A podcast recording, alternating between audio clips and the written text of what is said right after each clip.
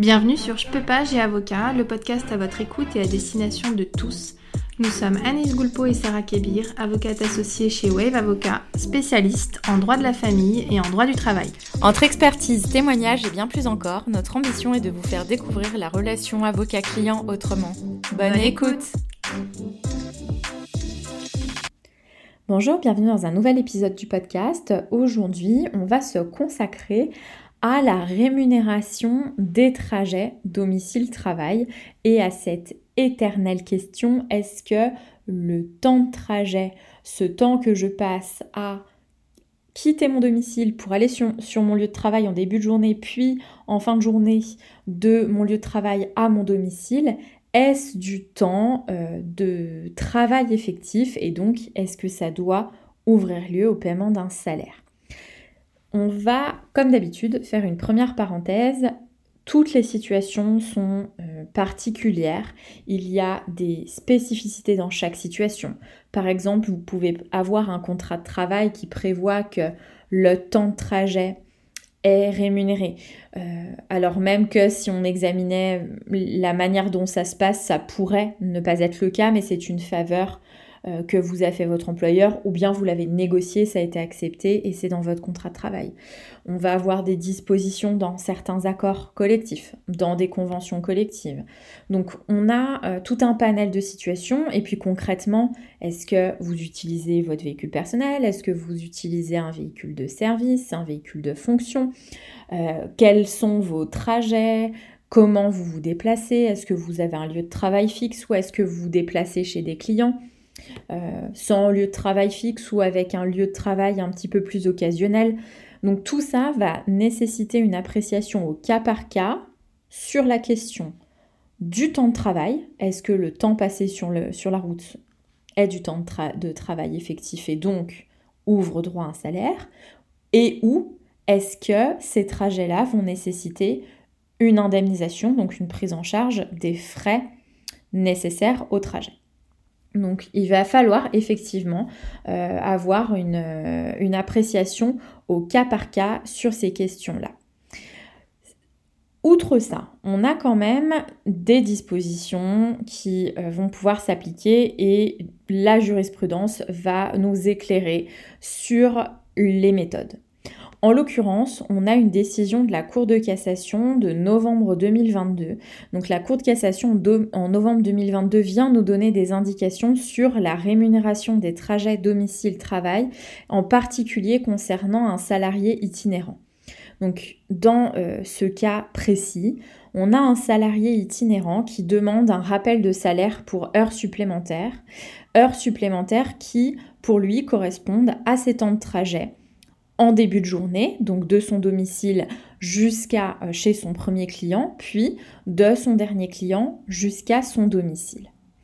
La Cour de cassation va nous indiquer qu'il doit être pris en compte les contraintes auxquelles les salariés sont soumis pour savoir si, oui ou non, le temps de trajet des travailleurs itinérants constitue un travail effectif. Et dans ce cas-là, si c'est du temps de travail, il y a salaire, ou bien si ça n'est pas du temps de travail effectif, et dans ce cas-là, il n'y a pas salaire. La Cour de cassation, dans cette décision, nous donne la méthode, comme je vous le disais, puisqu'elle nous dit qu'en cas de litige, en cas de désaccord entre l'employeur et le salarié, le juge va vérifier si pendant le temps de trajet, le salarié itinérant doit se tenir à la disposition de l'employeur et se conformer à ses directives sans pouvoir vaquer à ses occupations personnelles. Donc là, on a quelque chose, on a une règle qui se dessine. Est-ce que pendant le temps de trajet, le salarié itinérant se tient à la disposition de son employeur, premier point, et se conforme à ses directives sans pouvoir vaquer à des occupations personnelles? On a un exemple hum, concret, est-ce que pendant ce temps de trajet, le salarié itinérant doit être disponible pour répondre à son employeur euh, ou bien est-ce que le salarié peut faire ses trajets sans aucune directive, en vaquant librement à ses occupations personnelles, donc en, discutant euh, avec un passager ou avec euh, une personne qu'il aurait appelé, un membre de sa famille, un ami ou autre. Et donc, la Cour de cassation tire de cette règle que si le salarié itinérant pendant le trajet doit se tenir à la disposition de l'employeur et se conformer à ses directives sans pouvoir vaquer à ses occupations personnelles, alors ce trajet doit être pris en compte dans le temps de travail effectif, notamment pour décompter les heures supplémentaires réalisées.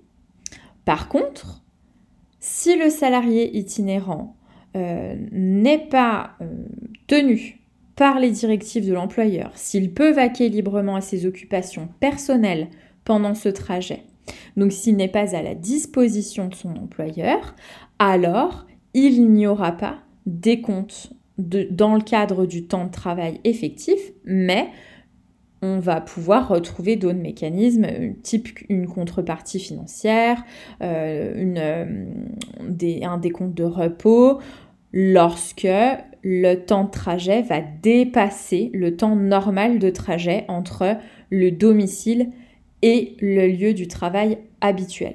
Donc ça, ça pourra éventuellement faire l'objet d'un autre podcast puisque les règles ne sont pas les mêmes concernant, alors pas uniquement les salariés itinérants, mais de manière générale l'ensemble des salariés. Le temps habituel trajet domicile lieu de travail et lieu de travail domicile lorsque le salarié euh, n'est pas, euh, pas, soumis aux directives de son employeur, lorsqu'il peut vaquer librement à ses occupations personnelles, euh, n'est pas du travail effectif et ne va pas donner lieu à un repos compensateur ou autre. En revanche, si le lieu de travail est amené à changer, s'il va être anormalement plus long, alors il pourrait y avoir une prise en charge.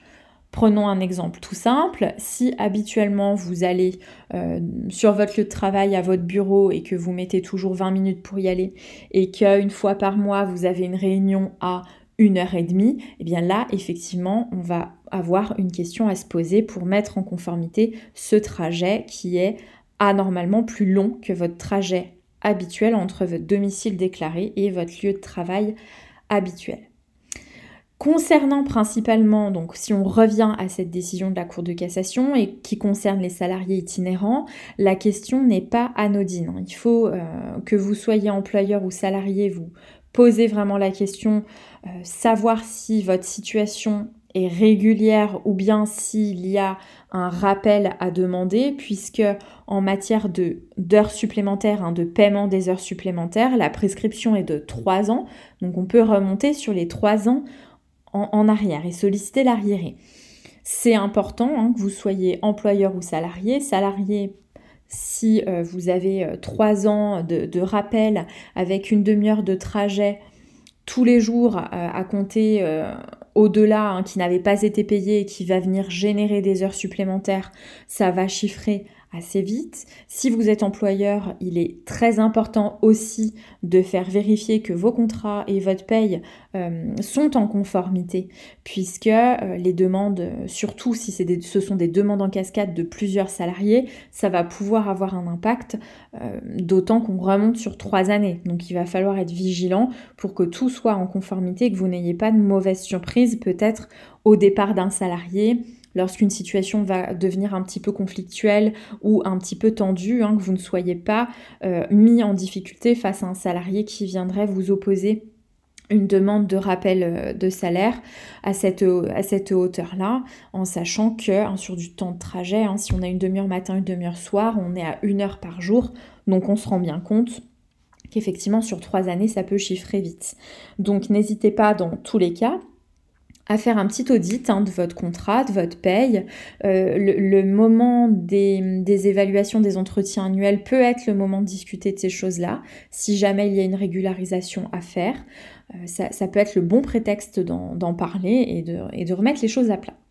Voilà pour cet épisode. Si vous avez besoin des hum, précisions et des références de cette décision, n'hésitez pas à nous envoyer un petit message pour qu'on puisse vous envoyer la décision de la Cour de cassation et puis éventuellement le communiquer de la Cour euh, de cassation. Si vous avez besoin de plus de précisions pour examiner votre situation personnelle. Dans ce cas-là, on vous demandera de passer par une consultation pour garantir le, secret de vos données et que tout ne soit pas dévoilé sur la toile. Donc euh, n'indiquez pas trop de détails personnels de manière publique, c'est toujours plus prudent. À bientôt. Vous pouvez nous retrouver via notre site internet www.wave-avocat au pluriel.fr et nous suivre sur notre chaîne YouTube mais aussi sur tous nos réseaux Instagram, Facebook, LinkedIn ou Pinterest. Vous pouvez aussi retrouver nos podcasts sur toutes les autres plateformes d'écoute disponibles, Apple Podcasts, Deezer ou Spotify. N'hésitez pas à nous poser vos questions, à laisser un avis et nous sommes à votre écoute. À bientôt